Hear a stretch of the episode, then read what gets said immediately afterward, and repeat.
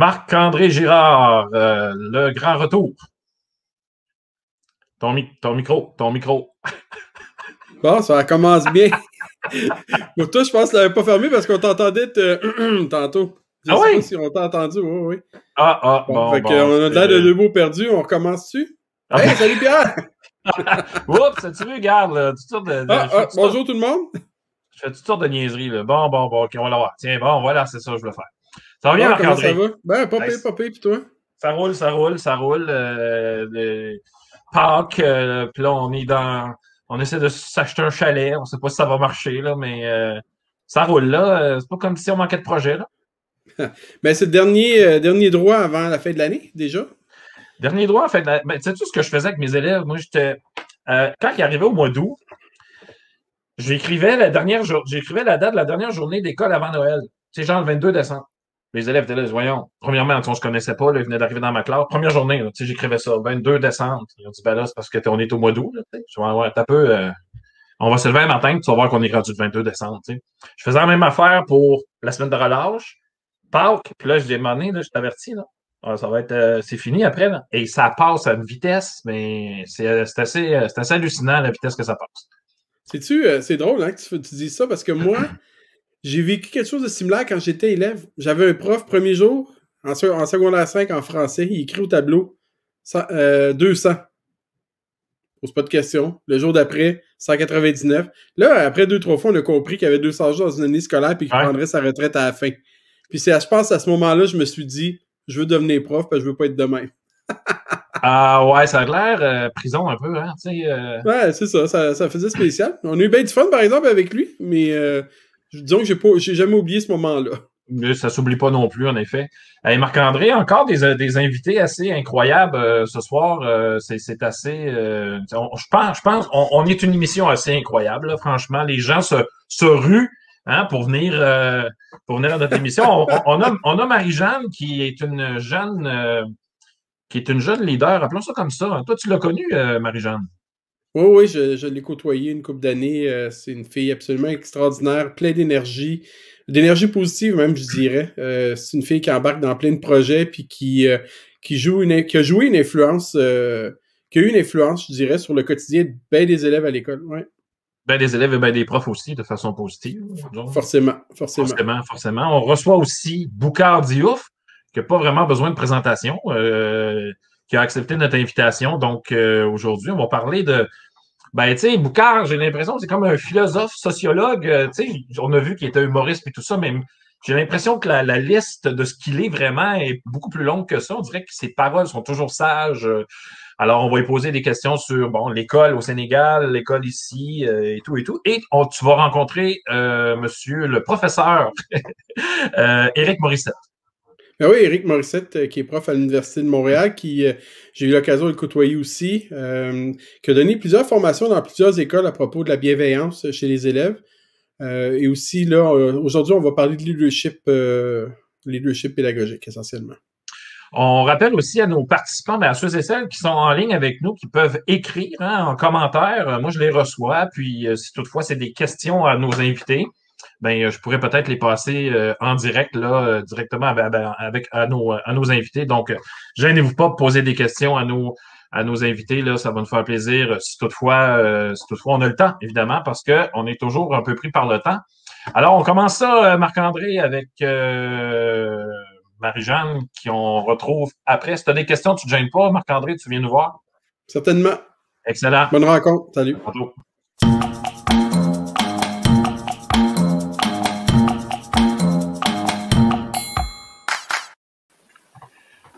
Marie-Jeanne Eide, ça va bien?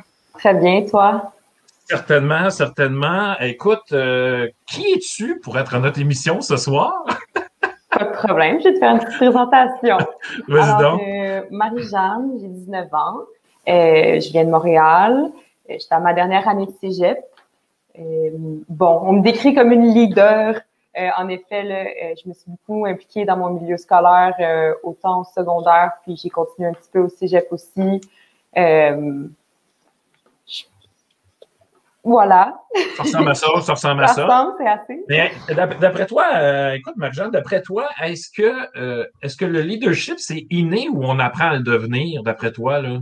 On apprend à le devenir. Je pense qu'il y a différents types de leadership. Il y a des leaderships euh, euh, pour rassembler la masse. Des leaderships qui sont un petit peu plus silencieux, que c'est dans les moments où il n'y a pas de leader qui vont prendre le lead. Je pense qu'il y a différents types de leadership.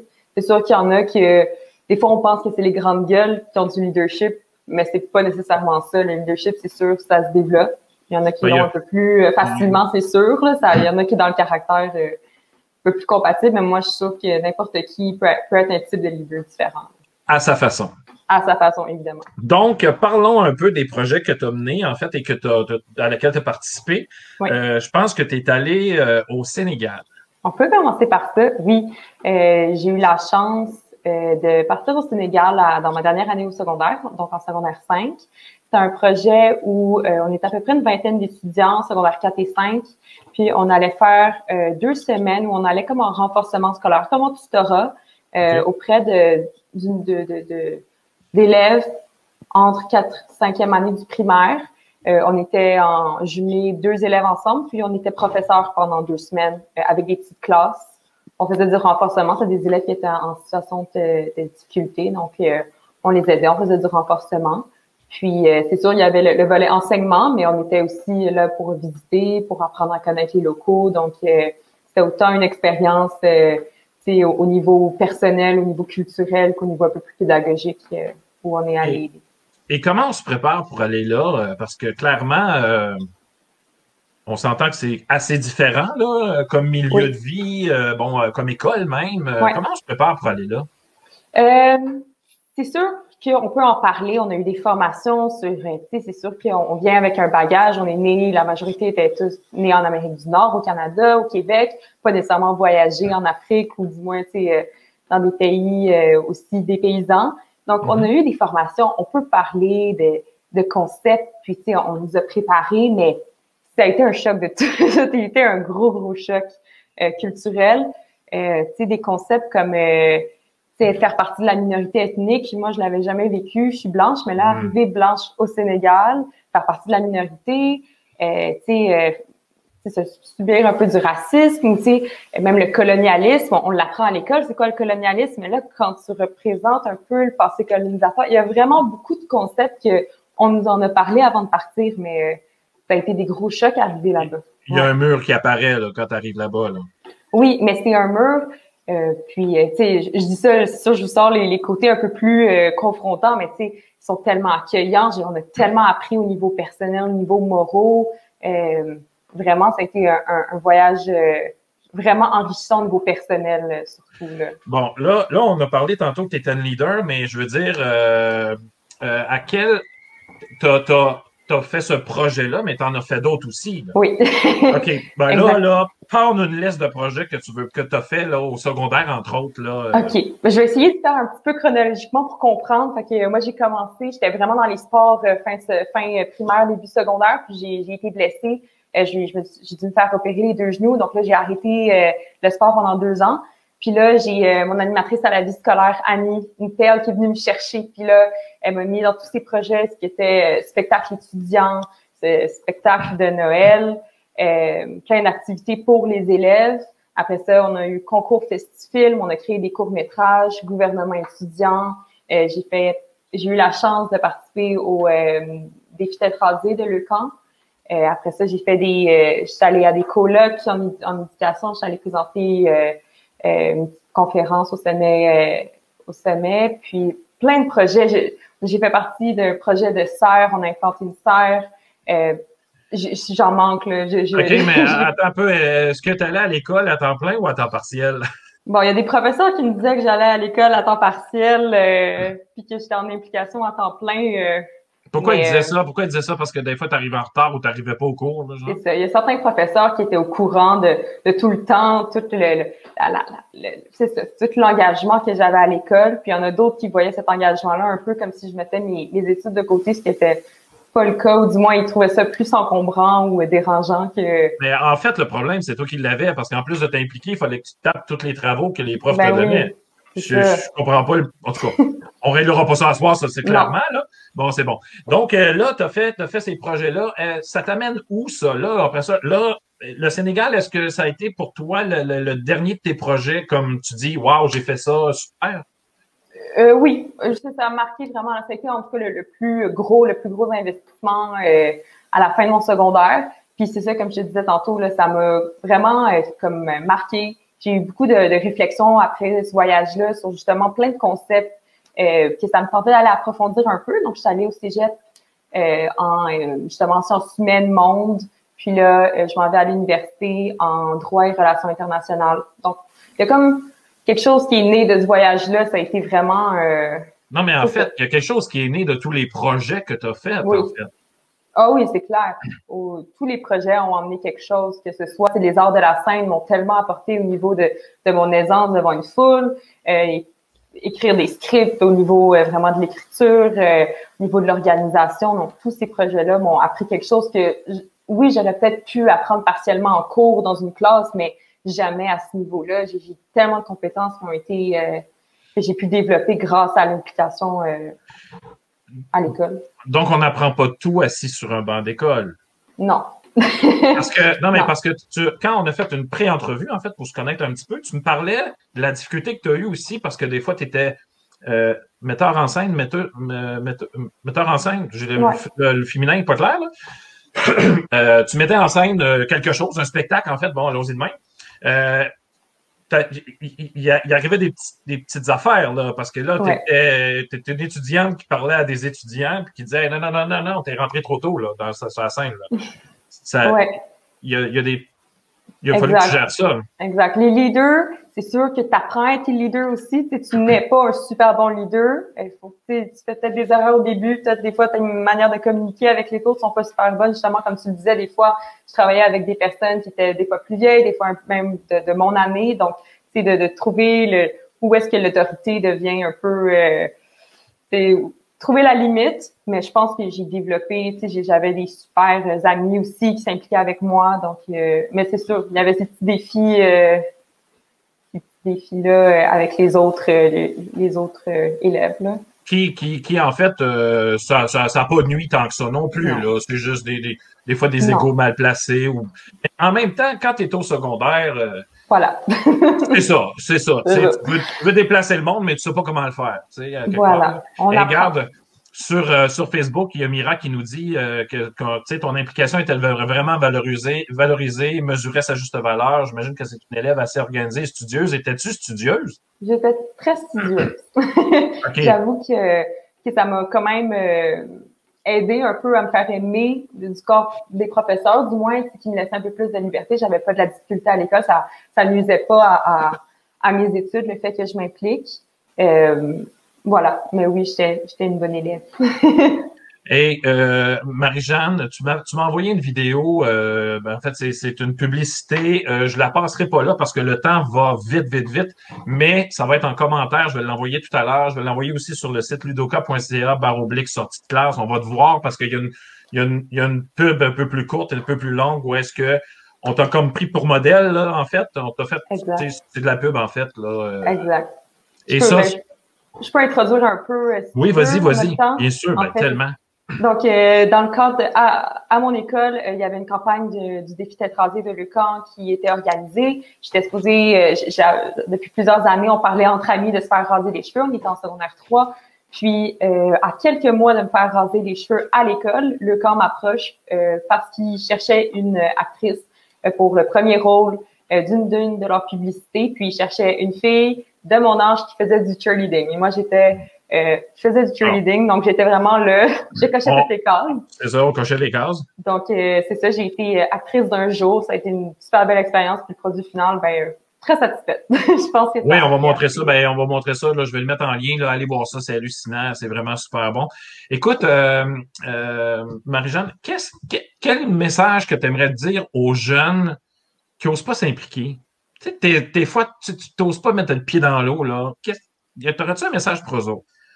Euh, Faites-le en gang, Allez-y en amis, c'est le fun, vous allez découvrir plein de choses. Puis, tu sais, des fois, justement, on se trouve pas dans les matières à l'école. On n'aime pas les matières nécessairement. On, on sait pas où aller au cégep ou juste, tu sais, qu'est-ce qui nous passionne. Allez faire des activités parascolaires. Vous allez tellement découvrir. euh, Vous allez en découvrir sur vous. Vous allez découvrir plein de choses, que ce soit autant artistique, que ce soit plus organisationnel, le, gou- le gouvernement étudiant. Puis faites-le entre amis. Vous allez avoir du fun. Là, moi, c'est mes plus beaux moments du secondaire euh, euh, que j'ai passé euh, dans les activités d'implication. Clairement, moi aussi, je peux cocher, moi aussi. En- je vais signer en dessous de ce que tu viens de dire. Moi aussi, là, tout mon, mon, mon, mon secondaire a été génial. Euh, écoute, euh, est-ce que tu as fait des erreurs là, dans toutes tes implications-là? Tu sais, pour pas que ça soit tout beau, tout. Mais non, mais là, tu sais, ben- elle a réussi tout, elle, là, tu sais. Euh, je te dirais deux choses que j'ai pas des regrets, mais si j'avais à le refaire, je ferais peut-être un peu différemment. Je pense que euh, il faut, c'est sûr, impliquez-vous, impliquez-vous, impliquez-vous, mais euh, retenez que il faut, faut prendre soin de soi. À un certain moment, des fois, c'était trop. Tu sais, je disais oui à tout, j'étais pas Oh. capable de dire non.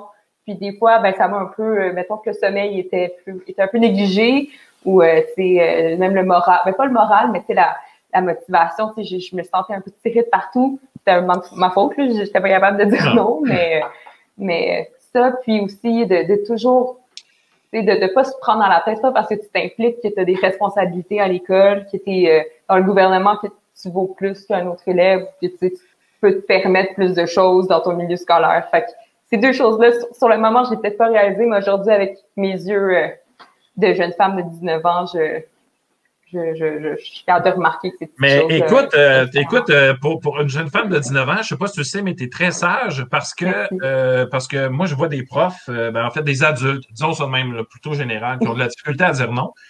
Euh, qui sont pas capables de s'arrêter, euh, puis qu'à un moment donné, ben euh, ils, ils trouvent le fond du baril plus vite qu'ils pensent, parce que quand ça commence à descendre, puis parce que j'ai descendu quelques fois là, euh, faut pas se rendre là, mais t'es, Mhm. écoute, c'est d'une sagesse incroyable ce que tu viens de dire là, bravo. Puis d'ailleurs, c'est très drôle parce que regarde ce que j'ai fait. J'ai fait des chandails. Aujourd'hui, prépare-toi, je risque de te dire non. Alors, ils sont disponibles sur ludoka.ca. Non, mais c'est vraiment parfait, là. Parce que je trouve que des fois, les gens ont de la difficulté à dire non, puis je trouve qu'avec le T-shirt, ça passe bien. Marc-André, Marc-André, t'avais-tu euh, une ou deux questions pour euh, Marie-Jean? Ben, moi, moi j'ai le goût de revenir sur ce que tu as dit à la fin, Marie-Jeanne. Tu, sais, Ouais. tu disais, des fois, euh, tu t'en permets peut-être un peu plus. T'en es-tu permis un petit peu plus? Euh, à la fin, oui. Je pense que j'ai peut-être allée. je- Tu sais, c'est aussi.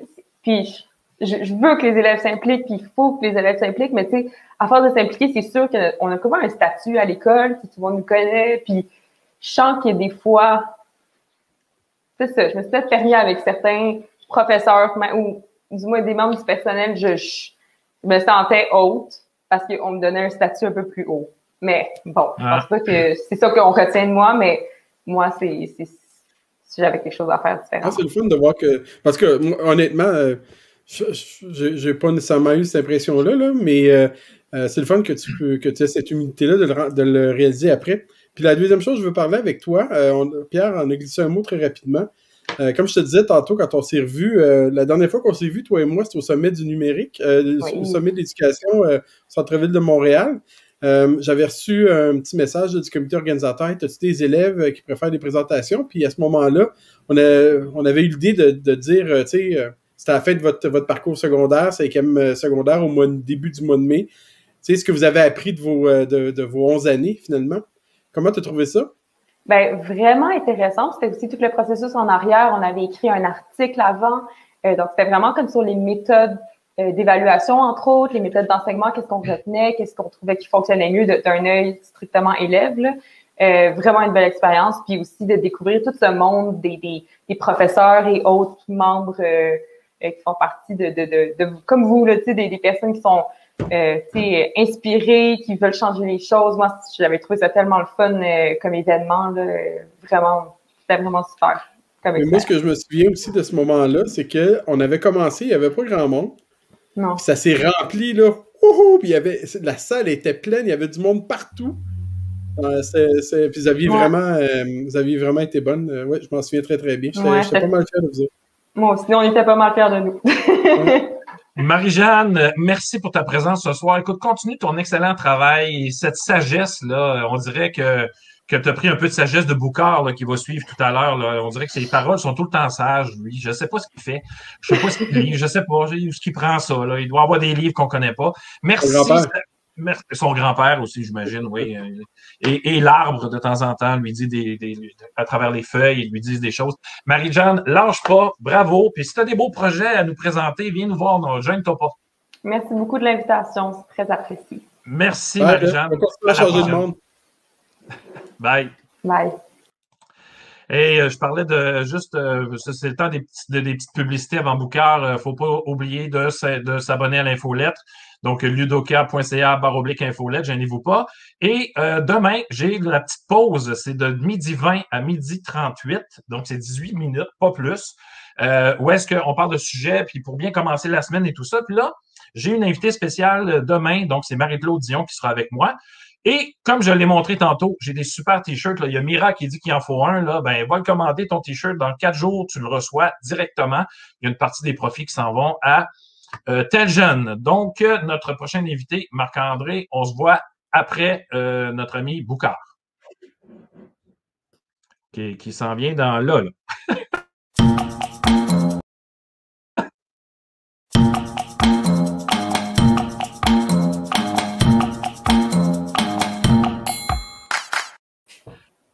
Monsieur Boucard-Diouf, bonsoir.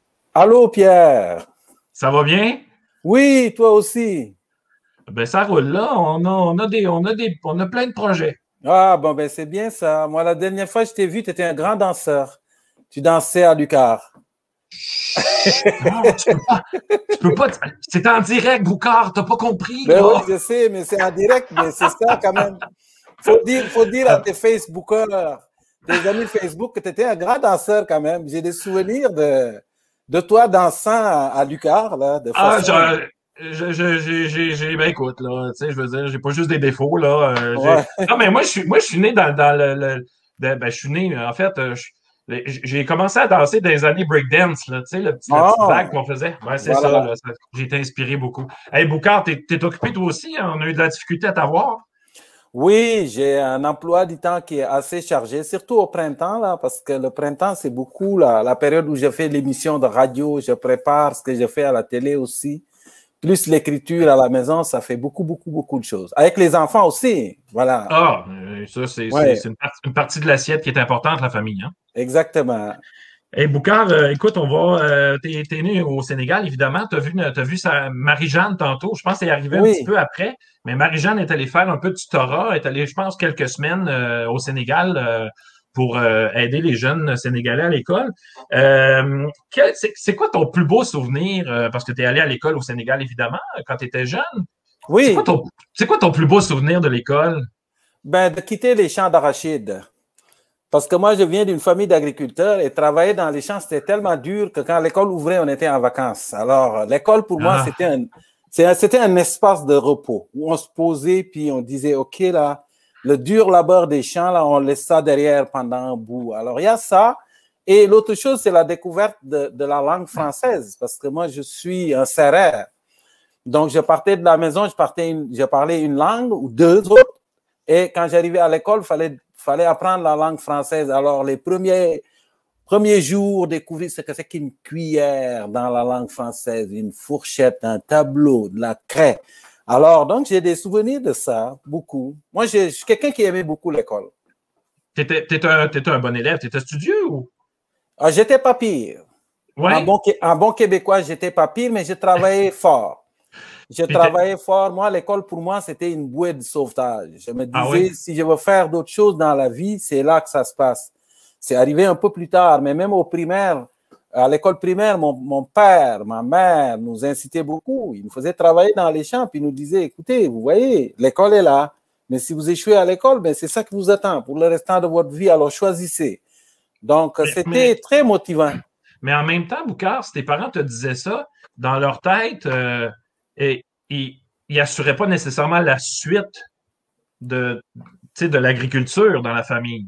Oui, mais c'était une agriculture de subsistance, nous, ce qu'on faisait. C'est okay. pas une agriculture comme les fermes qu'on retrouve ici au Québec, au Canada. Okay. Donc, c'était l'agriculture vivrière. On cultivait du mil, des arachides, des haricots, du maïs, de, du, euh, pas le maïs, mais le sorgho. Et tout ça, ça servait à nourrir la famille. Donc, euh, la relève, non, on cultive encore nos champs, mais c'est toujours pour manger à la maison. C'est ça. OK. Tantôt, je t'ai parlé d'un bon souvenir que de, de, ton passage sur les bancs de l'école. T'en as-tu des moins bons? Euh? Ah, c'est l'enseignement cognitif. oui, l'enseignement. Il ne comprend pas, tu le cognes là. Ça, moi, j'ai fait l'école à l'époque. La méthode cognitive, c'est pas bon ça, Pierre. Non? Alors, nous, on a, vécu à l'époque, parce que moi, ça fait longtemps l'école dont je vous parle là. Mm-hmm. Et c'est dans les années 70, l'école primaire. Alors, les, enseignants étaient, euh, ils pouvaient devenir euh, des chimpanzés puis chicoter durement un élève. Alors, ça, c'est, je me souviens avoir été tapé par le directeur de l'école parce que je me suis bagarré dans la cour là. Puis c'est ça, c'est des, mauvais souvenirs. C'est, pas. Tu fait ça, toi, tu te battais. Ah ben oui. ah, tout le monde se battait. C'était ah, oui? ben oui. fallait, fallait se défendre. C'est la loi de la jungle un peu. C'était souvent du chamaillage plus que des ah, bagarres. Alors, ah, c'est ça. Alors, de ces souvenirs, il y a ça. Il y a vraiment cette dimension-là que je n'ai pas, pas oublié, de recevoir des coups sur les fesses, là, de rester euh, deux jours à avoir des douleurs aux fesses. Ça, j'ai vécu ça, moi. Oui, il y a, y, a, y a Mira qui est sur euh, Facebook puis qui nous dit que c'est drôle puis c'est triste en même temps quand même. L'enseignement cognitif, ben oui, il ne faut pas, parce que ça ne sert à rien. Ça sert absolument à rien. On ne peut pas apprendre à quelqu'un par la peur. non, clairement. L'apprentissage, c'est un espace de liberté. Il, il faut ouvrir, faut essayer de comprendre, il faut trouver des chemins de contournement pour toucher les différentes formes d'intelligence. Mais quand tu dis, faut que tu apprennes, puis si tu ne comprends pas, je vais te frapper, mais là, ça marche pas. Pas clair, hein? Non, ça ne marche pas. Mais toi, tu as, été, euh, été enseignant, euh, tu as été prof en fait à l'Université à l'UQAR, tu as enseigné pas mal d'affaires. J'ai vu ça sur ton, dans, ta, dans ta bio. Oui. Euh, tu c'est quoi ton plus beau souvenir, ben, à part de me, de me voir danser là, dans les parties, c'est quoi ton plus beau souvenir comme enseignant à l'UQAR? Ah, moi, j'ai adoré l'enseignement. C'est le contact que j'aime, le contact avec les, les étudiants et la durabilité dans la relation parce que Maintenant que je fais du spectacle, le spectacle, c'est un milieu de solitaire dans la foule. Parce que tu viens dans une salle, il y a 600, 800, 900 personnes, le spectacle finit, tout le monde disparaît. Tu finis par te rendre compte que tu connais pas grand monde. Alors que l'enseignement, ben, ça te permet d'avoir un contact privilégié avec un groupe d'étudiants pendant 3, 4 ans et de garder un lien avec ces gens. Donc, de les voir cheminer, évoluer. Donc, moi, c'est vraiment ça, c'est cet aspect-là et puis la pédagogie. Essayer de, de, de, se creuser la tête pour trouver des chemins de contournement pour faire comprendre des concepts qui en apparence sont complexes pour, pour, pour, certains. Et donc, ça, moi, ça a été un défi parce que ça relève des arts un peu. Aussi. Ça relève des arts. J'aime ça. J'aime ça, Bucard. J'aime ça, Bucard. Mais euh, oui, parce qu'il faut, faut être créatif là, quand tu es prof. Mais je pense que oui. Moi, j'avais un prof, M. Yves Paquin qui enseignait la chimie et qui disait tout le temps, Boucard, tu sais, un bon pédagogue, c'est quelqu'un qui est capable de raconter la même chose de quatre façons différentes. C'est hmm. pour toucher les différentes formes d'intelligence dans la salle, parce qu'il n'y a pas une intelligence. Il y a des gens qui, quand on verbalise la chose, vont comprendre. Il y en a pour qui il faut leur montrer la chose. Il y en a qui ont besoin de toucher. Il y en a qui ont besoin d'expérimenter. Alors donc, c'est beaucoup cette recherche, cette recherche-là que j'ai dit qui fait partie du domaine des arts, parce que tu cherches des chemins de contournement, c'est pour enseigner une matière. Tu, peux, tu, peux, décider de partir de Montréal pour Québec et prendre l'autoroute 20, ça va, c'est droit. Hmm. Mais c'est plus payant si tu es quelqu'un de curieux de passer par la 132, parce que là, tu, redécouvres le Québec et les villages du Québec. Voilà, c'est un peu ça la pédagogie aussi. Je suis parfaitement d'accord. Écoute, je te parlais, je t'ai demandé ton plus beau souvenir comme prof à Lucar. T'en as-tu des moins bons? Mais une fois, j'ai donné un cours, puis il y a un garçon qui dormait dans la salle, un Gaspésien. C'était oh. pendant les parties du baromètre que tu connais, le soir. Alors, le lendemain, quand tu donnes un cours, ils arrivent, puis ils sont là, puis tu vois bien qu'ils sont cuits. Puis il y en a un qui dormait là, puis à un moment donné, il dormait de façon sonore. Puis, là, j'ai dit à, son voisin, j'ai dit, Claude, est-ce que tu veux le réveiller là? Et Claude me répond, moi, il me répond, non, Boucard, c'est de la responsabilité de celui qui l'a endormi de le réveiller. OK, mais là, on ne peut pas pas chercher, hein? ouais, mais c'est un, un, milieu, c'est pas un milieu qui est facile. C'est pas toujours facile. Donc, euh, des petites chicanes peut-être avec euh, des fois les autorités de l'université parce qu'ils trouvaient que je, je mettais un peu trop d'humour dans mes cours, puis il voulait établir une frontière entre la science puis l'humour, et ça, ça m'est arrivé. Mais voyons donc. Ah, ben oui, parce qu'il dit. voyons donc. Ah ouais, c'est arrivé une fois où. Oui, oui, c'est ça. D'autres fois, j'ai Ah. coulé, j'ai coulé un peu trop d'étudiants à leur. À leur... Ah, Et le- le- la mon boss, il n'a pas aimé ça, voilà, c'est ça. La moyenne, Boucard, la moyenne. Oui, la moyenne, mais en même temps, moi j'ai enseigné à des infirmières. Alors quand tu ne l'as pas, tu ne l'as pas. Je veux dire, euh, quand tu quand tu vas, tu ne veux pas qu'une infirmière te pique sur le nerf sciatique. Ça fait que si elle ne sait pas qu'il ne faut pas piquer sur le nerf sciatique et à quoi ça sert, ben En fait, on veut, on veut pas que l'infirmière nous pique ses, nous, nous- nous pique ses nerfs de toute façon. ouais, nous tape, nous tape ses- nerfs. c'est rare qu'ils nous tapent ses nerfs parce que quand on vient les voir, c'est parce qu'on est mal pris, tu vois. Et, euh, évidemment, euh, bon, il y, y a énormément de différences entre l'école québécoise et l'école sénégalaise. Oui. Qu'est-ce que l'école sénégalaise a que l'école québécoise n'a pas? Ah, je sais pas, parce que l'école sénégalaise d'aujourd'hui, c'est pas l'école de mon temps. Je peux pas parler au, au nom de l'école sénégalaise d'aujourd'hui, mais moi, dans mon temps, l'école, c'était une porte de sortie. C'est- On comprenait que si tu veux t'en sortir, voici une bouée de sauvetage qui s'est offerte dans cet océan. Si tu t'accroches là-dessus, tu peux lire ton avenir ailleurs que sur les lignes de ta main. là. C'est- Alors, on faisait des pieds et des mains pour y aller. C'est, on voulait y aller. C'est moi, quand j'étais au lycée, on se tapait, je ne sais pas combien de kilomètres. On faisait 2,5 kilomètres peut-être pour aller à l'école, 2,5 pour revenir à midi manger, retourner, Ben oui, revenir le soir. Et on le faisait. Puis après ça, le soir, il faut que tu étudies. On- n'avait pas d'électricité, il fallait le faire. Donc, pour moi, c'est ça. C'était de juste de, de, de connaître la valeur de l'école et comment ça peut être une bouée de sauvetage. Ça, je pense qu'il y a beaucoup de jeunes aujourd'hui qui, qui n'ont pas ce, qui n'ont pas ce besoin-là parce qu'ils ont grandi dans un environnement où euh, tous leurs besoins sont comblés. Mhm. Hein? Ouais. Alors, donc, il leur reste leur désir. sais. Les parents, Ouais. leur- c'est ça. Ça fait qu'à un moment donné, ben, c'est plus difficile de leur dire, ben, ça, c'est important pour toi. Moi, je suis d'accord. Euh, et, là, on a parlé de l'école sénégalaise, mais d'après toi, qu'est-ce qui manque à l'école québécoise? Qu'est-ce qui manque? Moi, je pense que l'école québécoise, c'est une bonne école. Il faut le dire. C'est sûr qu'on peut l'améliorer, mais moi, je pense qu'il faut revaloriser le métier d'enseignant.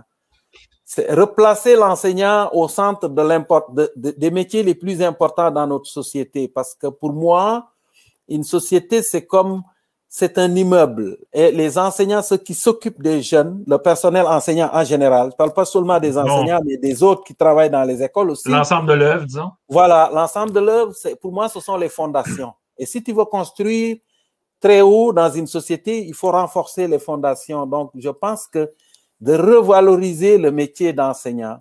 Et euh, je pense que la qualité, euh, le- revoir leurs tâches d'abord, mais aussi leurs conditions salariales. C'est pour que pour attirer aussi de plus en plus de jeunes là-dedans, qui euh, parce que de plus en plus de, de jeunes qui vont à l'université désertent ces métiers-là. Pourquoi? Parce que faut les remettre de- de- devant. Mon père disait ça des enseignants, c'est les gens les plus importants dans notre société, les gens qui travaillent dans les écoles. Pas juste les enseignants, je le précise. Ceux qui travaillent dans les écoles sont les plus importants. Oui, je suis d'accord avec toi. Puis si tu étais, si ministre de l'Éducation, j'ose te, te poser la question, on rêve, là. Si, mettons, tu étais ministre de l'Éducation demain, quelle serait ta priorité? Ben, je pense que d'en faire, de faire de l'éducation une priorité pour de vrai. Parce que moi, ça fait 30 ans que je m'intéresse à la Ah. politique ici. Ça fait 30 ans que je vois des gouvernements défiler qui disent nous allons faire de l'éducation une priorité.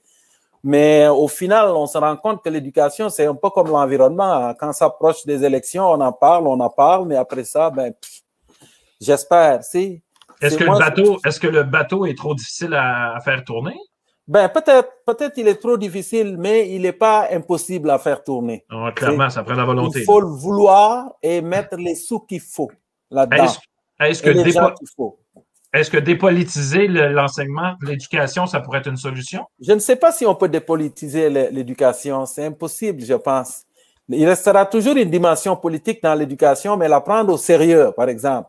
En faire un dossier politique majeur, comme c'est le cas dans certains pays scandinaves, ça peut être la, la solution. C'est. Je veux dire, euh, Et puis, regardez aussi l'éducation à chance égale. C'est, je veux dire, là, une des particularités du Québec, c'est ça. C'est que tu peux venir des masses laborieuses et pouvoir aller à l'école puis devenir quelqu'un dans la société. Ça, il faut garder ça. Mm-hmm. Et il faut, euh, il faut garder ça. Et il faut aussi, je pense, ça fait des années que je dis ça, mais c'est important d'avoir des jardins dans les écoles. Ah un petit jardin. Parce qu'à partir d'un petit jardin où les jeunes font pousser des choses, ils peuvent apprendre sur l'histoire de l'humanité au complet. Sur toutes les matières, la chimie, tout, la géologie. Ils peuvent apprendre tout ce que tu peux imaginer dans un petit jardin. Je devrais voir les plants de tomates de la classe de ma copine. Oui. C'est fou comment ça a grandi. C'est, là, là, vendredi, ils ont mangé des sandwichs euh, mayonnaise, tomate et basilic. Voilà. Alors, à partir de ce moment, ta blonde peut leur enseigner la biologie, la photosynthèse. Il peut leur enseigner la germination des tomates, peut leur enseigner qu'est-ce que ce dont les tomates ont besoin. Et à partir de l'histoire de la tomate, on peut raconter presque l'histoire de, de, de l'Amérique au complet. C'est ah, un peu ça. Ça, ça fait avec des sandwichs à mayonnaise, mais. Euh, bah, voilà. mais non, mais c'est bien. Ben oui, ben oui. Ben oui, tous les goûts sont dans la nature. Voilà. Euh, deux petites questions à Rafale avant, de se quitter. Tu ouvres une école demain matin. Qu'est-ce qu'elle aurait de spécial, cette école-là? Ah, c'est. Moi, je pense que ce serait une, euh, école où, euh, euh, une école d'expérimentation. Peut-être où, je travaillerai probablement avec les enseignants du mieux que je peux, mais une école où on, développe des méthodes alternatives d'enseignement, où on, ne dit pas, allez, Élève rentre dans la salle comme on rentre dans une épicerie, puis on prend des affaires, puis on rentre dans le panier, le panier symbolisant ta tête, n'est-ce pas? Mm-hmm. Ce serait un endroit où on dit, venez, on va catalyser vos intérêts pour quelque chose. Et ça vous donner le goût de pousser plus loin. C'est? Alors moi, je pense que ce serait beaucoup ça. Et, euh, Donc, au, lieu, euh, au lieu de les obliger à leur donner le goût de. Oui, il faut leur donner, il faut catalyser l'intérêt. Parce que quand la personne s'intéresse à la chose pour de vrai, il a l'envie d'explorer beaucoup plus loin et beaucoup plus large que quand il lui dit, bon, OK, on prend la tête puis on rentre des affaires là-dedans. Il y a ça, moi, je pense, qui est, qui est intéressant parce que... Tu me le diras, on passe ensemble, OK? D'accord. Dernière question, Boucard. Tu rencontres un décrocheur ou une décrocheuse, qu'est-ce que tu lui dis? Ben, je lui dirais que c'est important d'aller à l'école. Tu et je lui citerai la, la phrase que mon, mon, père citait souvent pour nous inciter. Il disait, vous savez, parce que quand on lui faisait signer des, des choses, il signait, mais il savait pas lire. Mon, ma mère non plus. Et mon père disait tout le temps, vous savez, les illettrés sont les aveugles des temps modernes. On aurait pu me condamner à mort et je vais signer parce que je sais pas ce que je signe. Et moi, je dirais aux décrocheurs, c'est important de pousser le plus loin que tu peux parce que c'est très compétitif le milieu du travail aujourd'hui, mais je pense que d'avoir un minimum, c'est important. C'est quand tu vas à la guerre, tu ne vas pas en machette. Quand les gens ont des fusils d'assaut, c'est important d'être armé un peu. Et euh, c'est pas de devenir un ingénieur ou comme tout le monde ou un docteur ou un, doctorat, mais quand tu vas dans une direction, ben tu l'as choisi puis tu l'as fait le plus sérieusement possible pour être outillé en, en sortant. Je pense que ça c'est important. Boucard, je te présente Marc-André Girard, qui est mon, qui est mon co-animateur euh, de sortie de classe. On est ensemble une fois ou deux semaines. T'avais-tu une dernière question pour Boucard avant qu'il nous quitte? Ben, c'est sûr, j'aimerais savoir comment il dansait Pierre, mais ça, on en parlera une autre tantôt. Ah, mais, euh, danseur. Oui. Ah oui. J'ai tellement des images dans ma tête. sérieux, sérieux, Boucard, tu viens de ruiner ma vie, là.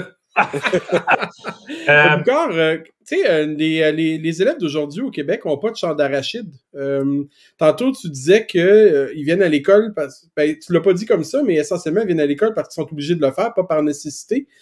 comment qu'on fait avec ces élèves-là qui ne viennent pas à l'école se reposer, mais plutôt qui, peut-être dans certains cas, c'est plus à la maison qu'ils se reposent, puis ils, vont pas travailler dans des champs d'arachide. Donc, qu'est-ce qu'on dit à ces élèves-là?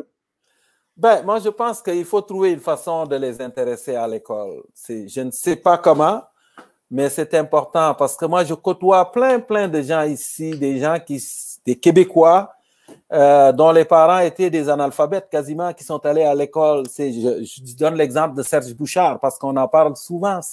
Des, parents sont pas allés à l'école, mais on réussit à amener ces gens et leur dire c'est important. Mais je pense qu'il y a une, dimension politique là-dedans, même si on, on, voudrait dépolitiser l'école, il y a une dimension politique, mais aussi c'est une responsabilité aussi du monde de l'enseignement, tout ce qui tourne autour. Comment faire pour intéresser les jeunes aux choses? Parce que c'est un grand défi. Un grand défi surtout chez les jeunes qui jouent beaucoup aux jeux vidéo ou sont hyper stimulés par des affaires qui durent 30 secondes, une minute, c'est fini, on change d'affaire. Et ils arrivent en classe, puis tu lui dis, maintenant, on va conjuguer des verbes. Là. C'est, c'est, ça devient... Non, mais c'est vrai parce que... Pendant 75 minutes. Oui, exactement. Où tu leur dis, asseyez-vous là maintenant, je vais vous raconter l'histoire de la tomate. Ils vont te dire, ben, regarde là. mais mais il y a des façons. Moi, je pense que c'est euh, c'est un travail de créativité. Enseigner aujourd'hui, c'est être créatif. Être créatif et trouver des chemins de contournement, des, chemins alternatifs pour accrocher les jeunes. Et pour les accrocher, je pense qu'il faut vraiment être à leur niveau. Il faut, il, faut les côtoyer, connaître leurs intérêts de très proche. Je suis convaincu qu'on peut leur parler de, de biologie à partir du jeu, en, lui dit, en leur expliquant ce que c'est que la dopamine.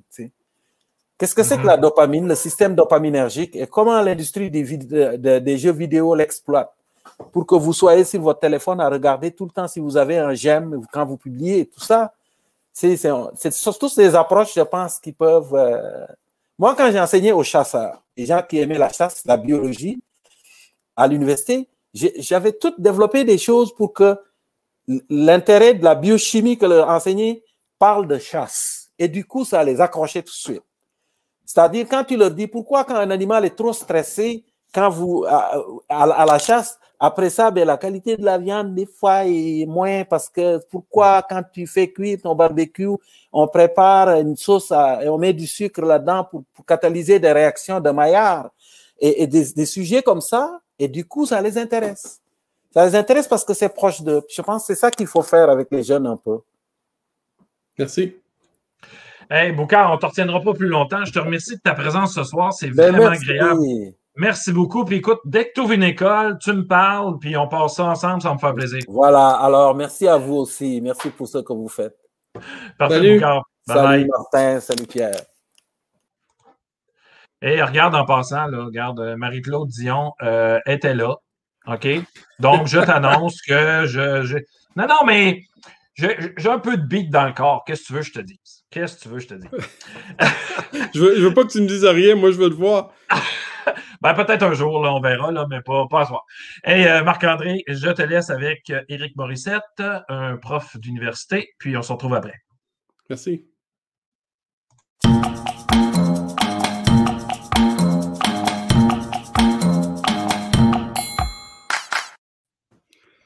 Professeur Morissette. Salut Marc-André, comment ça va? Ça va super bien, toi? Oui, appelle-moi euh, Éric. Ah ben je sais, je sais. Eric, ça fait un petit bout qu'on s'est pas vu. Euh, je pense que la dernière fois qu'on s'est vu dans une salle de cours à l'Université de Montréal un samedi matin. Euh, tu donnais une, formation euh, sur la bienveillance, je crois, à l'école. Mm-hmm. Puis ma blonde puis moi, est venu faire un tour. Et ben, on, on, voit plus grand monde par les temps qui courent. Fait que je suis content de te voir, de voir que tu as l'air toujours aussi en forme que d'habitude.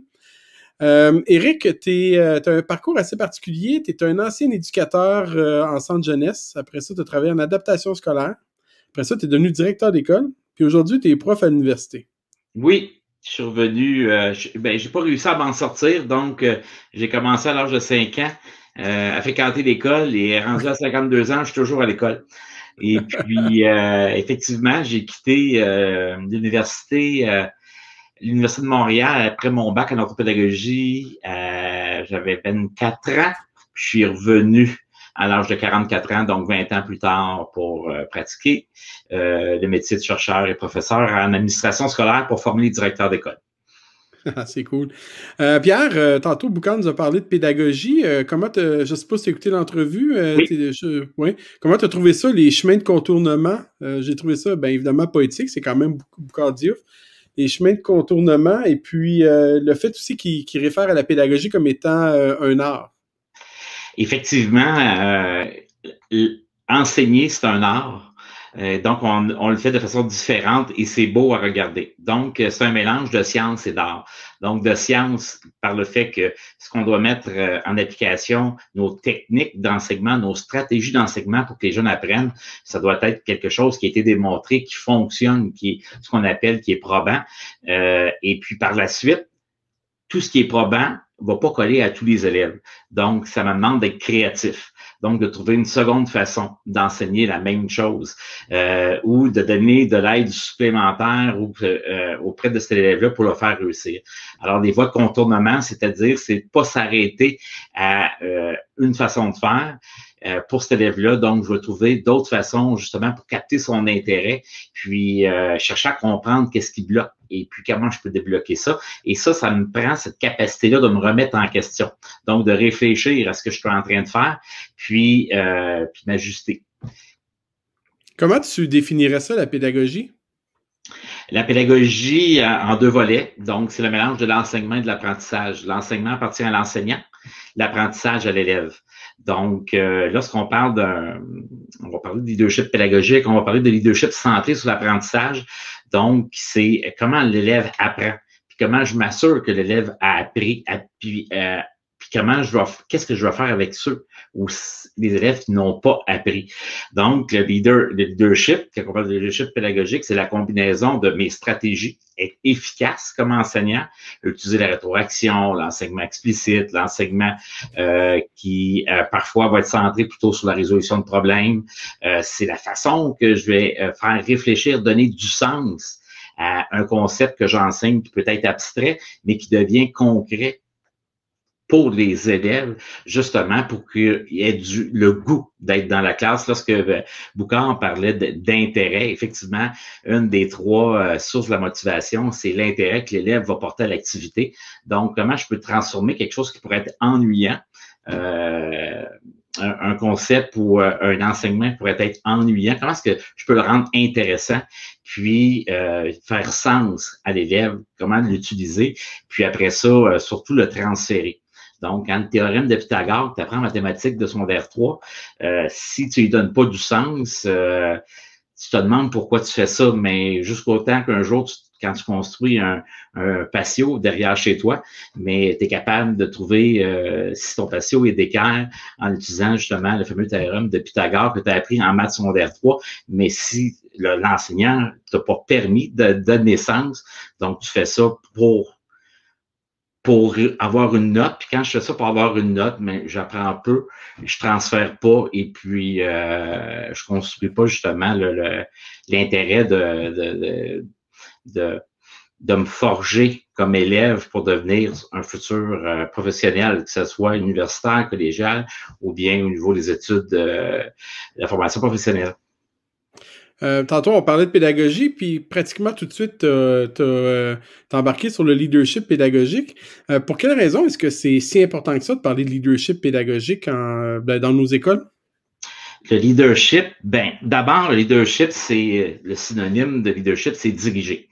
Alors, euh, comment je peux diriger puis utiliser ma fonction de direction pour influencer les autres à passer à l'action avec moi. Donc, on va choisir, on va déterminer ce qu'on veut atteindre comme but, puis on va se projeter dans l'avenir. Donc, je vais partager ma vision, euh, puis on va la rendre commune parce qu'on parce qu'on travaille ensemble. Donc, l'importance du travail collaboratif, d'avoir un leadership qui est partagé. Donc, la direction, c'est pas ça le leader de l'école. Donc, il est entouré d'autres leaders. Un enseignant dans sa classe avec son groupe, c'est un leader. Un enseignant qui est seul avec trois élèves, qui sont en difficulté, puis il, donne du temps supplémentaire à la récréation. C'est un leader. Alors, les leaders, il y en a plusieurs dans l'école, c'est d'arriver ensemble à, à, se mobiliser pour faire relever euh, le projet collectif. Parce que l'école, le métier d'enseignant peut être un, c'est un métier individuel. Je peux être seul dans ma classe. Mais euh, on arrive à des meilleurs résultats lorsque le sentiment d'efficacité de tout le personnel de l'école euh, est élevé. Donc, euh, puis c'est des résultats assez, euh, assez phénoménaux. Donc, on, puis on va voir ça aussi au niveau des équipes sportives, hein, les équipes professionnelles, qu'on n'attendait pas en finale de la Coupe Stanley. On avait prédit qu'elle allait terminer 31e, euh, et puis les Golden Knights sont arrivés en deuxième position, finalement. Ils se sont rendus jusqu'en finale avec 15 joueurs qui avaient été rejetés de leur équipe. Donc, il y avait personne qui avait prédit qu'il se rendrait là. Alors, c'est cette façon de croire en eux. Et puis, le, mais c'était tout, c'est ce qui sont devenus des leaders. Puis, il y avait un grand leader dans le vestiaire qui était leur entraîneur. Alors, le leadership pédagogique, pourquoi il est important? C'est d'influencer les autres à, à passer à l'action. Et puis après ça, de suivre l'action. Donc, euh, on est passé à l'action. C'est une action qui est structurée parce qu'on veut être efficace. On veut faire bien les choses. Et, euh, mais nécessairement, parfois, on laisse démarrer des projets et puis on espère qu'ils se finissent puis se concrétisent par eux-mêmes. Mais non, une fois qu'il est parti, bien, le travail commence. Alors, il faut faire du suivi, il faut encourager, il faut soutenir, il faut apporter des ajustements, il faut donner de la rétroaction, euh, il faut euh, féliciter, il faut être optimiste, euh, optimiste peut-être défensif à l'occasion, mais c'est cette façon-là où j'arrive à mobiliser un ensemble d'adultes pour faire réussir l'ensemble des élèves à l'école. Puis aussi, je pense que en cours de route, il faut avoir le courage de redresser, parce que des fois, ça peut aller dans, un, dans le mauvais sens euh, euh, aussi. Marie-Claude Dion pose la question comment influencer les autres à partager sa vision pour avancer ensemble? Donc, comment on influence les autres? Comment on influence les autres? Un, ça prend des, des, des, des belles. Un, faut, faut être euh, en cohérence avec ses propres valeurs. Il faut être, puis euh, à partir de ça, je vais être convaincant. Donc, quand je crois en quelque chose et puis euh, que je communique et que je le partage, puis que je m'attends à avoir des réactions aussi. Que les autres réagissent en disant, mais écoute, euh, moi, je suis pas certain, c'est pas ça ma vision. OK, c'est quoi ta vision? Donc, à travers le dialogue. Donc, je suis pas le seul à avoir des bonnes réponses. Mais ensemble, on va passer par la divergence pour construire la convergence. On va la construire, la bonne réponse ensemble. Les gens sont intelligents. Alors, quand ils questionnent, euh, ils ont droit avoir des réponses, puis on doit de remettre en question. Et moi, je le prends, faut pas le prendre personnel. Donc, les gens cherchent à trouver des solutions collectives. Alors, initialement, quand on pense que on fait affaire avec euh, une résistance au changement, on est plutôt dans de l'inconfort. Et les gens ont besoin de développer les capacités pour réaliser les nouvelles tâches ou le changement à faire pour qu'on s'améliore ensemble. Donc, on ne veut pas être parfait, mais ce qu'on veut, c'est prendre une photo de départ, puis regarder vers, où on s'en va et euh, puis qu'est-ce qui serait intéressant de faire en faisant des allers-retours avec la recherche, avec des pratiques euh, qui sont peut-être pas probantes, mais qui sont efficaces. Mais pour déterminer si une pratique est efficace, il faut qu'on on échange ensemble. Et ça, ça, nous prend quelqu'un qui nous rassemble et puis, euh, puis, que, puis que, que je mette les autres aussi en valeur dans nos échanges, dans la discussion. Donc, il y a un partage d'expertise. Donc, c'est pas juste moi l'expert. Alors, partager ma vision, euh, c'est, je vais, je, vais être le, mettons, le, celui qui va faire le botté d'envoi pour commencer le match.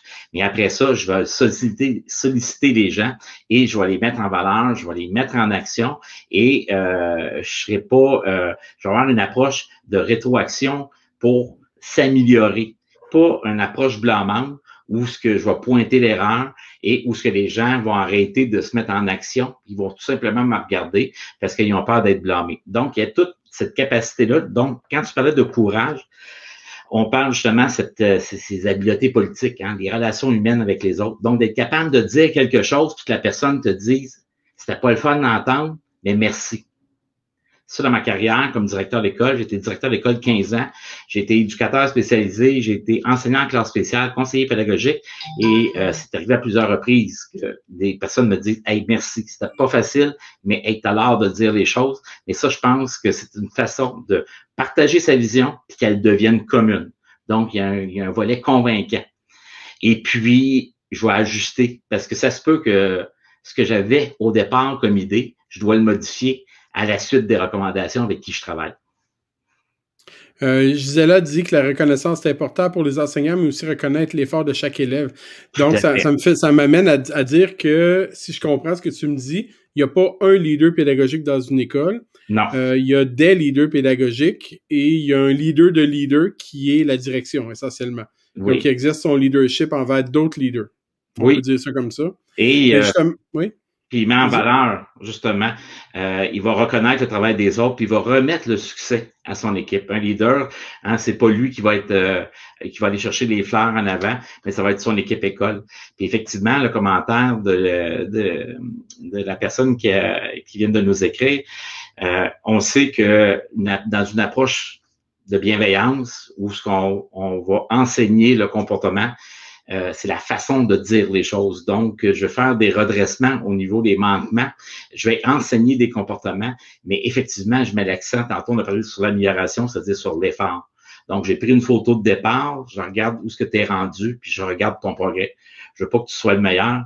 Je veux que, euh, on veut ensemble que tu te sentes meilleur parce que tu t'es amélioré. Mais en plus, à chaque fois que tu fais un bon coup, euh, mais je, je, je, je, le vois. Donc, mes interventions auprès de toi ou même auprès d'un enseignant, ça ne dira pas juste quand ça fonctionne pas, c'est surtout et beaucoup plus souvent quand ça fonctionne. Hmm. Euh, donc, quand on parle de leadership pédagogique, on parle, ben, tiens, tantôt tu disais pédagogique, la pédagogie, c'est l'enseignement et l'apprentissage. Donc, si je me place dans une position de direction en mm-hmm. tant que leader de leader et qu'on parle de pédagogie, ben, il faut indirectement que je me, préoccupe de ce qui se passe en pédagogie dans mon école. Oui. Et si je me préoccupe de ce qui se passe euh, au niveau de l'enseignement et de l'apprentissage, ben là, ça veut dire qu'il faut que j'aille voir qu'est-ce qui se passe dans des classes, euh, il faut que j'ai des discussions avec euh, des enseignants, peut-être de l'accompagnement, bon, et, j'en passe. Euh, où est-ce que ça s'arrête? Où est-ce que l'autonomie professionnelle commence? On est en temps de négociation, c'est le temps de parler d'autonomie professionnelle, mais je dis souvent à, mes collègues enseignants que l'autonomie professionnelle, c'est pas juste pendant des négos, c'est tout le temps. Donc, mm-hmm. quand est-ce que... elle est où la limite? La limite entre le leadership, la direction, l'autonomie professionnelle des enseignants? On parlait tantôt euh, donc, quand on parle de leadership pédagogique, ce qui va faire d'une quelqu'un une bonne direction d'établissement, c'est quelqu'un qui a une, intelligence émotionnelle. Donc, on parle de leadership émotionnel, c'est cette capacité à, équilibrer des interventions euh, sociales et émotionnelles euh, dans son école. Alors, il y tout est une question de confiance. Donc, l'importance d'avoir des relations de confiance qui est centrée sur la réciprocité, authentique, où euh, on, peut se dire des choses, mais on, se les dit de la bonne façon. Alors, euh, quand j'ai confiance, mais c'est le contraire de la méfiance. Alors, euh, c'est là que, au, que quand j'étais direction d'établissement, les enseignants me demandaient Hey, viens me voir dans ma classe, hey, viens, je fais une nouvelle activité. Pourquoi les portes étaient ouvertes? Et pourquoi? Parce que je venais et je m'intéressais et ils étaient fiers, ils étaient fiers de me montrer ce qu'ils faisaient. Donc, il n'y avait pas de méfiance. Donc, quand j'ai travaillé ma qualité de la relation et que les gens voient que c'est euh, c'est je fais partie d'équipe, il n'y a pas un lien euh, systématiquement hiérarchique entre la direction et les enseignants. J'entends parler des élèves et je vois les élèves. C'est comme ça que je peux euh, justement euh, délimiter euh, jusqu'où je vois et jusqu'où ils peuvent me laisser aller quand on parle d'autonomie professionnelle, il y a des métiers comme médecin, euh, l'autonomie professionnelle des médecins. Il y a un corps de métier où il y a beaucoup d'autonomie chez, chez les médecins, mais ça ne veut pas dire que je fais n'importe quoi. Donc, c'est décider parmi ce qui est efficace à, à, à pratiquer comme enseignement et euh, comme intervention auprès des élèves. Donc, c'est là qu'on fait des allers-retours avec qu'est-ce que la recherche nous euh, a démontré. Et si euh, on n'a pas assez d'études ou de recherches qui démontrent comment réagir ou comment faire dans telle telle situation dans une école. Maintenant, est-ce qu'on peut tenter quelque chose, donc d'être dans l'innovation, mais de s'asseoir ensemble pour en discuter, puis de nous-mêmes avoir une approche scientifique, c'est-à-dire c'était quoi le problème, euh, qu'est-ce qu'on a essayé, puis est-ce que ça fonctionne? si ça fonctionne pas, mais qu'est-ce qu'on peut mettre en place pour modifier? Alors ça, c'est du travail collaboratif où on construit une solution ensemble. On n'a pas la réponse finale dès le départ, mais on la trouve collectivement ensemble. Donc, cette confiance-là, les gens euh, ont de la place parce qu'ils peuvent euh, utiliser leur expertise. On les entend, on, mais c'est le, fait de, de s'asseoir et d'en discuter et puis de dire, ben ça, ça fonctionne pas, on arrête. Alors là, je, tout le monde, euh, je pense, il trouve son, son compte dans l'autonomie professionnelle. quand on parle de... Tu parlais de confiance tantôt. Euh, donc, il faut avoir confiance, le contraire de la méfiance et tout. Euh, il y a une question de crédibilité aussi. Comment est-ce qu'une direction établit sa, crédibilité auprès de ses enseignants? Parce que, bon, ce que j'ai cru lire justement au niveau de la recherche, c'est qu'il y a un lien assez fort. On, donne la confiance quand on est capable de donner une crédibilité. Euh, comment tu vois ça? Donc, quand je deviens une direction d'école, euh, il y a deux, donc je suis en pouvoir. Il y a deux types de pouvoir. Il y a le pouvoir d'autorité puis le pouvoir d'influence. Celui qui est favorable, c'est le pouvoir d'influence. Le pouvoir d'autorité, je vais l'utiliser en situation de crise ou en mm-hmm. situation exceptionnelle. Et je vais être capable de l'utiliser quand c'est le temps de l'utiliser. Mais la plupart du temps, je suis dans un pouvoir d'influence. Puis, euh, puis quand j'arrive en fonction, j'ai deux éléments euh, euh, que les gens vont s'assurer de moi. C'est ma légitimité et ma crédibilité. La légitimité, c'est en éducation, on l'a parce que euh, les gens savent que si tu es nommé direction d'école, c'est que tu as, un brevet d'enseignement. Et si tu as un brevet d'enseignement, tu as fait quatre années d'université, donc tu es légitime. Alors, sur le plan technique, juridique, tu es à la bonne place. Maintenant, sur le, plan crédibilité, c'est on va te regarder. Est-ce que tu fais ce que tu dis? Euh, est-ce que tu passes à l'action? Puis est-ce que tu as le courage de passer à l'action? Est-ce que euh, quand c'est le temps de, de porter les bretelles puis de garder ses culottes, euh, est-ce que je le fais? Et quand c'est temps d'être flexible, est-ce que je suis capable de démontrer de la flexibilité, de la souplesse, faire de la médiation et trouver une solution où on va avoir euh, dans, la résolution de problèmes deux gagnants? Alors, la crédibilité, c'est en faisant. Donc, les gens me voient faire. Donc, je ne sais pas juste dire de le faire, c'est que les gens me, me voient faire et euh, ils me reconnaissent aussi dans cette capacité de bien faire les choses d'être bien, quand je parle d'avoir des relations puis d'être bienveillant, parce que là, c'est un mot qui est un petit peu galvaudé parce qu'on l'utilise à toutes les sauces. Là, la pas mal la mode par les temps qui courent, surtout peu un an. Hein. Ben oui, c'est ça. Puis là, on parle beaucoup de socialisation. Mais là, quand tu demandes aux gens, mais décrivez-moi comment on socialise. Alors, c'est pas juste piquer une jasette sur le bord d'un coin de porte socialiser, c'est beaucoup plus compliqué que ça, mais on est capable, puis on sait que ça a un impact sur la réussite des élèves, sur le climat scolaire. Donc, c'est vraiment d'être crédible, c'est je fais des choses, je m'occupe de faire le suivi, euh, il y a une opération à réaliser, je la réalise, je la réussis. Et, Donc, euh, essentiellement. C'est ça, effectivement. Et si j'ai fait une erreur, je le reconnais. Oui je le reconnais que j'ai fait une erreur, puis que et ça c'est une preuve de, de, de un de courage et d'honnêteté intellectuelle également, et euh, c'est pas une preuve de faiblesse. Et je montre aux autres que eux aussi peuvent reconnaître leurs erreurs. Oui, puis je pense que les enseignants apprécient ça aussi. Euh, euh, quand on prend la peine de, de, de s'excuser puis de voir un prof dire bon mais ma réaction était pas bonne tantôt j'ai fait un mauvais cas tout simplement là. Euh, Marc-Claude Dion, oui excuse. à ma, grande surprise les enseignantes vont venir te voir et te dire non, non, c'est pas si pire que ça. Ouais, Et, ils vont venir comme amoindrir des choses. C'est intéressant parce que si tu défends bec et ongle, puis tu sais que tu as fait une erreur, là, tu manques de conscience de soi. C'est-à-dire être capable d'analyser puis prendre euh, les, puis m'ajuster. Euh, si je tiens la ligne euh, de l'erreur, ça va faire juste augmenter les tensions. Euh, là, tu parles beaucoup de savoir-être dans la, profession euh, de direction, en termes de leader, évidemment. Tantôt, Marc-Claude Dion a écrit, tu sais, c'est quoi la place, quelle est la latitude d'un... Euh, elle, revient, là, la, la, question, le degré de latitude que possède chaque direction dans son école. Est-ce qu'il y a cette place-là? Parce que, tu sais, je t'écoute parler, Eric, puis je me... Tu sais, il doit y avoir des profs qui disent « Wow, moi, je vais être dans cette école-là. » Mais est-ce qu'il y a une place pour ce leadership-là dans le, pour le leadership pédagogique dans une école? Oui, oui. Puis je te dirais que les gens qui sont au centre de service euh, proviennent en très, très, très grande majorité euh, d'un poste de directeur d'école. Ils proviennent d'une classe. Donc, on est une profession où ce que c'est très rare là, que quelqu'un qui monte dans la hiérarchie ou va travailler dans un autre service, parce que le centre de service n'est pas en hiérarchie sur les écoles, mais il travaille en complémentarité et en soutien aux écoles. Ce qu'on va obtenir, c'est vraiment là, une compréhension, puis c'est des, des, personnes qui, euh, qui ont été euh, efficaces, puis qui ont été reconnues dans leur école. Maintenant, ce qu'on veut faire, c'est s'assurer de est-ce qu'on peut rendre ça disponible, cette, ces qualités-là, auprès des autres écoles? Hmm. Euh, euh, j'aimerais ça qu'on parle des enseignants maintenant. On a parlé de la direction d'école, le leadership. Tantôt, on a dit que le leadership, c'était également chez les enseignants. Donc, tu as mhm. expliqué tantôt le, leadership pédagogique qui est propre bon, autant aux directions qu'aux enseignants. Mais si on revient plus à ce qui se passe là, entre les quatre murs de la classe, euh, quel est le, rôle de l'élève là-dedans? parce que l'élève, faut qu'il se mobilise aussi, il y a un certain niveau d'empowerment là-dedans.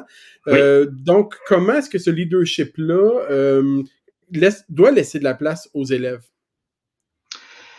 Euh, ben justement, c'est que c'est épuisant être le seul leader d'un groupe. Donc, euh, c'est pour ça que c'est intéressant d'avoir un leadership qui est partagé, un leadership qui est situationnel. que dans ma classe, je dois, je dois être capable, dans certains moments, pour certaines euh, activités ou certaines actions, faire ressortir le leadership puis que, de certains élèves, donc les mettre en valeur. Et puis, euh, je peux pas être toujours être le, centre d'intérêt. Euh, J'assistais à une conférence de Laurent Lapierre, qui était euh, qui est un, enseignant en sciences humaines au secondaire, qui a fait son doctorat avec Mintzberg, et puis euh, qui est devenu titulaire de la chaire de recherche en leadership Pierre Pellado du HEC. Puis lui, ses enseignements sur le leadership passaient par euh, euh des études de cas. Et il mettait, c'est ses étudiants qui mettaient en valeur parce que à travers les études de cas, ils, développaient leur capacité de d'analyser, de, résoudre, de prendre leur place, puis de décider. Et euh, ce qui faisait que euh, j'étais jugé par mes collègues euh, professeur au HEC qui donnait des cours sur le leadership avec des beaux PowerPoint pendant trois heures. Et dans ce temps-là, je ne développe pas le leadership de ceux qui m'écoutent pendant trois heures. Les autres, ils regardent quelqu'un qui a du leadership. Ils ne développent pas le leadership. Donc, il faut que je mette les gens en action pour qu'ils développent leur leadership. Il faut que j'aie des projets. Hein. Il faut que j'aie des, euh, des, des, situations où ce que euh, moi, je m'estompe et je dois être conscient que je dois m'estomper puis laisser la place aux autres. Alors, c'est pour ça que le travail collaboratif, le travail coopératif en salle de classe permet ça. Alors, c'est euh, de cette façon-là où moi-même, en étant conscient que je ne peux pas être toujours sous les feux de la rampe, et consciemment, je dois me retirer pour faire justement que les autres prennent leur place, puis euh, puissent euh, émerger, puis développer leur confiance en soi. Et moi, je leur donne de la, rétroaction. Puis je leur dis, moi, dans mes cours à l'université, je leur dis, là, dans la prochaine heure, je prendrai peu ou pas la parole. Alors, si, à travers les questions que je vous pose, si vous ne parlez pas, vous allez vous regarder en silence parce que je ne parlerai pas à votre place. Et le part, ça part. Mais ça, ça fait peur, par exemple, euh, cette façon-là, parce que souvent, on s'attend au leader, au leader qui contrôle tout, qui gère tout, euh, etc. Puis, bon, là, tu parles dans, une relation enseignant-élève, mais je peux te dire que quand tu es directeur, tu essaies de laisser de la place à tes enseignants, ça peut jouer aussi contre toi. Ou est-ce que, ben, voyons il manque de, leadership, ce directeur-là. Les enseignants sont habitués de se faire driller à quelque part, tandis que quand tu leur dis, toi, qu'est-ce que tu ferais? Tu sais, j'ai une question ou, tu sais, j'ai un problème puis que tu leur réponds comment je peux t'aider à régler ton problème? euh, c'est, ben, ben, Et c'est la bonne façon. Et c'est comme ça que j'ai fait ma transition entre j'étais directeur au secondaire puis directeur au primaire. Et puis j'apprenais le primaire en devenant directeur au primaire. Puis les enseignants, les éducateurs qui venaient me poser des questions. Puis je dis toi, qu'est-ce que tu, euh, comment tu euh, résoudrais la situation? Et là, les gens restaient surpris que je, je viens voir la direction, puis c'est pas lui qui, me donne la réponse. Alors, mmh. toi, qu'est-ce que tu en penses? Et puis, euh, et là, il y avait le début d'un dialogue et on construisait une réponse ensemble. Les deux étaient satisfaits. Et, et euh, dans des interventions euh, comportementales auprès d'enfants que j'ai fait, puis avec un éducateur, une éducatrice, puis tu vois, l'élève était complexe.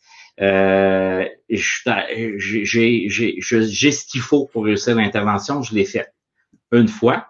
Tu as vu comment j'ai fait? J'ai utilisé une technique qui s'appelle la diversion. Avec la, prochaine fois, dans la même situation, je ne ferai pas l'intervention. Je lui dis après. Là, je l'ai fait. Tu m'as regardé comment je l'ai fait. La prochaine fois, c'est moi qui vais te regarder comment tu le fais, puis je vais te donner de la rétroaction. Donc, euh, je, suis capable de le faire, mais c'est pas moi qui vais devenir le meilleur dans l'école, parce que c'est pas ça mon job. Alors, euh, avant, ça l'était. Maintenant, c'est justement de vous accompagner puis de vous développer professionnellement.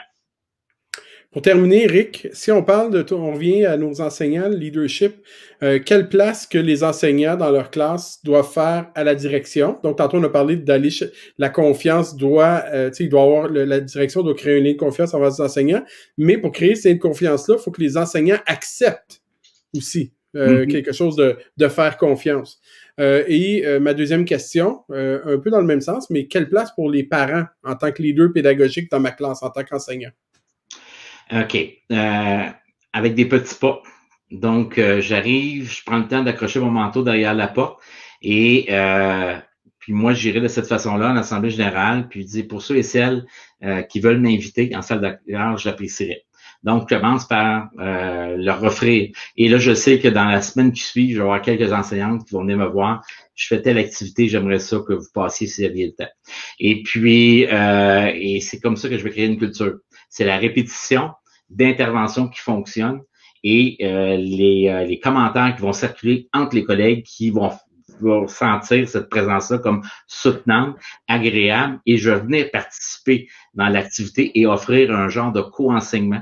Donc, euh, et puis, quand je vais, après le cours, offrir de la rétroaction, parce que j'ai, si j'ai vu quelque chose, mais je vais nommer sous, je vais nommer ce que j'ai vu puis que j'ai apprécié. Donc, je vais faire beaucoup de cette visite-là, ce qu'on appelle le walking through. C'est euh, marcher mon école, mais je vais l'utiliser pour faire du renforcement positif, de souligner de ce qu'on fait bien dans l'école, euh, de quatre à cinq fois plus souvent que de nommer ce qui ne va pas. Donc, quand on parle d'optimisme, d'être centré sur euh, sur ce qu'on veut voir, mais nécessairement, si on veut que ça se répète, il faut le renforcer positivement.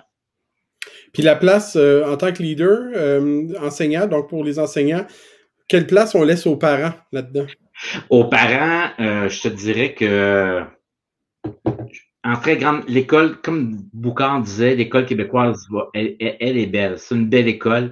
on peut partir d'un milieu défavorisé et faire un doctorat au Québec. Le réseau de l'UQ a cette particularité-là d'avoir diplômé le premier de la famille avec un baccalauréat dans plusieurs familles. On a euh, rendu démocratique et accessible l'école. Alors, on peut avoir confiance et puis moi, je vais sous une forme encore d'invitation. Donc, euh, l'enseignante qui demande qui veut, je fais des, puis je l'ai vécu, j'ai un garçon qui est en deuxième année et à chaque année, l'enseignante offrait des moments euh, une fois par semaine où elle invitait deux parents pour faire des activités collectives avec les élèves parce que c'était des ateliers centrés sur les mathématiques, centrés sur le l'apprentissage des dettes, euh, alors, elle ne pouvait pas y arriver seule. Et là, c'était un moment où tu avais l'enseignante et deux parents. Et écoute, les enfants adoraient nous voir. Euh, même chose en première année. Donc, je vais sous forme d'invitation. Et puis, faites confiance à nos enseignants parce qu'ils sont excellents. Pierre, je te passe la POC. Euh, C'était vraiment incroyable comme, comme, comme entrevue. Euh, merci beaucoup, Eric, d'être venu nous voir. Merci. Écoute, sais, moi, est-ce que est-ce que les directions ont trop de paperasse à faire? Puis ont. Ou, ou peut-être qu'ils ne sont pas assez efficaces dans la paperasse, là, je veux dire, l'utilisation d'Office et compagnie. Là, il y a des outils maintenant qui peuvent automatiser des, processus. Là.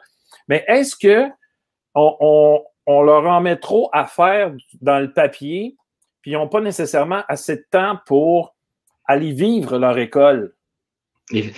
Euh, ça, ça va être ma façon que je vais interpréter le travail que j'ai à faire et que les normes que je vais me mettre. Alors, si pour moi, c'est important de marcher et d'aller voir mes élèves, je vais le faire et ça va être un incontournable. Donc, ça, c'est une norme que je me suis mis.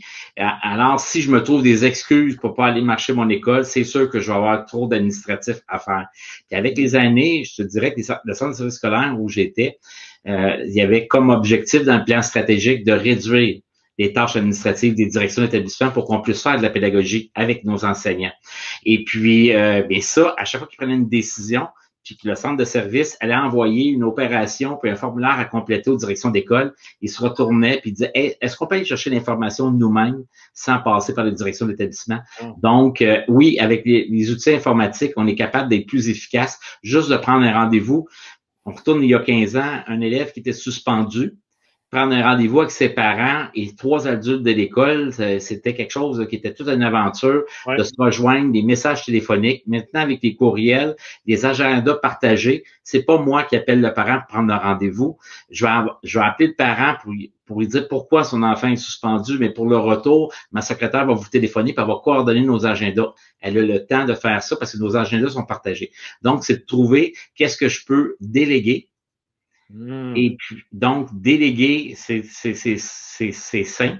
C'est parce que je suis capable de faire la tâche, mais c'est pas moi qui est payé pour, pour ça. Donc, euh, maintenant, euh, c'est à la bonne personne, puis je m'assure qu'elle est faite. Alors, c'est là que je vais sauver du temps dans la bonne particulièrement au niveau des, des, des, euh, des, la gestion des agendas, des rendez-vous et, je vais apprendre à dire non aussi. C'est-à-dire que je peux être sollicité pour le centre de service scolaire pour être dans un comité. Donc, euh, je vais m'assurer d'être présent dans mon école parce que si je veux lever la main et m'impliquer un peu partout dans le centre de service scolaire, ça se peut qu'il me trouve d'ouvrage pour que je, comme à l'université, si tu lèves toujours la main, il y a toujours des comités qui sont prêts à t'avoir. Et puis, euh, là, il faut que tu apprennes à faire le mort de temps en temps, c'est ça. Ouais, ça faut, faut, choisir, faut choisir les, les, les, les, comités, puis les, les, Ben oui, c'est ça, effectivement. Ben, puis, donc, contribuer à ton institution, mais à un moment donné aussi, c'est qu'il faut que je suis là pour enseigner et euh, puis que mes élèves reçoivent de mon enseignement, je les évalue, puis qu'ils reçoivent la rétroaction de mon évaluation. Alors, pour qu'ils puissent apprendre puis, être puis de, de, prendre conscience là, de, de leur cheminement. Donc, il faut que je sois près de mes, mes étudiants. Est-ce que je pourrais tomber dans le piège de la recherche? Juste faire de la recherche, mais non, non. On donne des cours. Oui, je comprends. Mais je, suis content que tu dises ça, là, que, c'est important de, déléguer certaines tâches parce que euh, Ludoka et, moi, on fait, on fait ce qu'on appelle la, petite pause qui est le lundi, qui est demain midi. Oui. Et la semaine passée, je parlais de la matrice d'Eisenhower. Je ne sais pas si tu connais. Là. Oui, je l'enseigne dans mon cours de planification. Ce qui est urgent est rarement important, ce qui est, ce qui est important est rarement urgent. Et c'est, on est direct dedans. Là. Oui, et ce qui arrive quand je l'enseigne dans mon cours de planification, là, le, le, non urgent important, c'est le développement professionnel. Et là, je peux avoir quelque chose dans le développement professionnel, c'était le changement de pratique, l'accompagnement dans le changement de pratique. Je peux avoir quelque chose là, qui fait un an qui est dans ma cause euh, important, non urgent. Et là, je me laisse envahir par, le non, euh, l'urgent non important. Puis, le non, puis l'urgent non important, ça devrait pas être moi comme direction qui gère ça. Donc, je devrais avoir équipé mon école pour être efficace pour le faire à ma place parce que moi, je vais m'occuper de l'urgent important.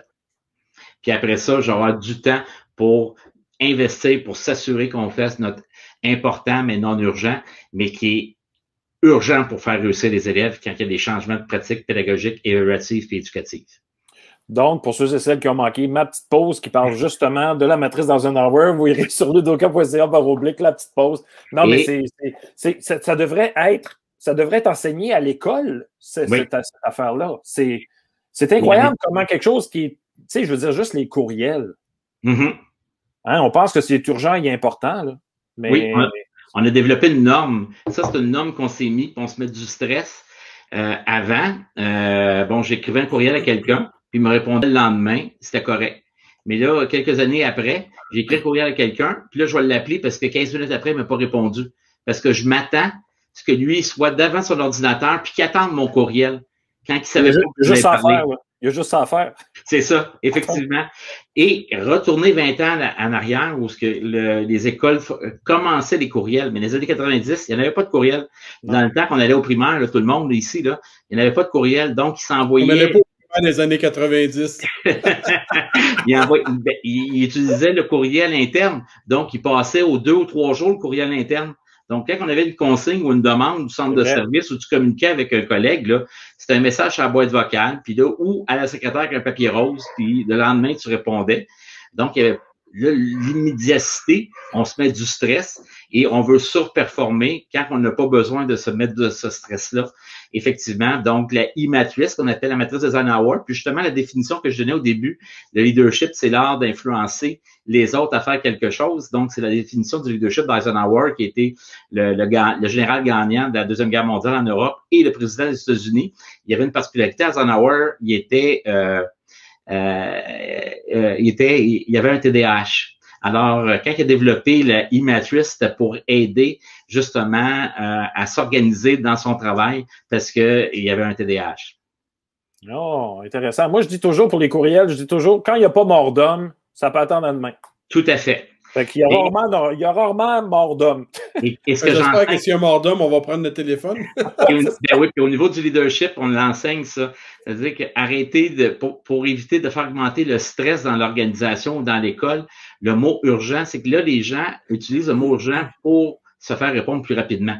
Urgent, là, c'est s'il y a quelqu'un qui doit partir en ambulance ou si c'est la police qui t'appelle parce qu'il est arrivé quelque chose. Mais à part de ça, c'est important, c'est prioritaire, On va s'en occuper, ne t'inquiète pas. Alors, plutôt que d'utiliser le mot urgent qui est surutilisé et qui fait augmenter l'anxiété. Et Ouais, quand ça fait augmenter l'anxiété, on prend des mauvaises décisions. Et les manifestations d'anxiété, c'est des manifestations de comportement. Donc, de l'humeur euh, pas agréable, euh, des- du langage pas nécessaire. Puis quand j'ai une enseignante qui est anxieuse, mais j'ai un groupe d'élèves qui est Anxieux. anxieux. Et les élèves anxieux sont sortis Et de des parents. Ouais, c'est ça. Puis ils sont sortis de la classe, sont envoyés chez le bureau du directeur. Puis là, quand j'ai quatre élèves à mon bureau, ça fait augmenter. Et la roue tourne, t'es moins sur le plancher. moins de temps de faire de la, de la pédagogie, de la Eh oui, paperasse et ça. tout. On, Ouais. on est là-dedans, là, présentement. Puis c'est- pour terminer, c'est comme Marie-Claude disait, euh, ce qui, est, ce, qui est, ce qui est urgent pour moi ne l'est nécessairement pas pour toi, donc euh, c'est difficile de gérer tout ça. Mais le mot urgence est un peu trop. euh, Oui, il est c'est- surutilisé. Oh, ouais, même, même à l'urgence à l'hôpital, là, si t'es pas en train de mourir puis tu pisses pas le sang, c'est pas urgent. Non, c'est pas urgent. Puis C'est là, ça. nous, on, on l'utilise pour faire bouger. C'est Exact. une bonne stratégie. Éric, merci beaucoup. Écoute, euh, on va te réinviter parce qu'on a passé de, on a passé l'heure en ciboulette ce soir. Là, c'est vraiment trop. Non, mais c'est, c'est fou. Euh, un, on a abusé de ton temps clairement. J'espère que tu n'as pas de choses urgentes à faire. là. Ben, j'étais en train de finir mes impôts. Ah, c'est pas urgent. C'est pas urgent. C'est important. Mais c'est pas urgent. non, non, effectivement. Puis là, j'ai vu qu'en plus, euh, lorsqu'on a des revenus de travailleurs autonomes, on peut étirer ça jusqu'au 30 juin. Oh! Ah, Mais- là, tu viens de me sauver la vie. Moi, je suis tout en retard dans ces affaires-là. J'ai jusqu'au 30 juin. Merci beaucoup. Bonsoir. Elle était faite ma soirée, toi, là. là. C'est, euh, Merci beaucoup, Eric. Hey, merci beaucoup, euh, Marc-André. Encore une belle émission. Yes, sir.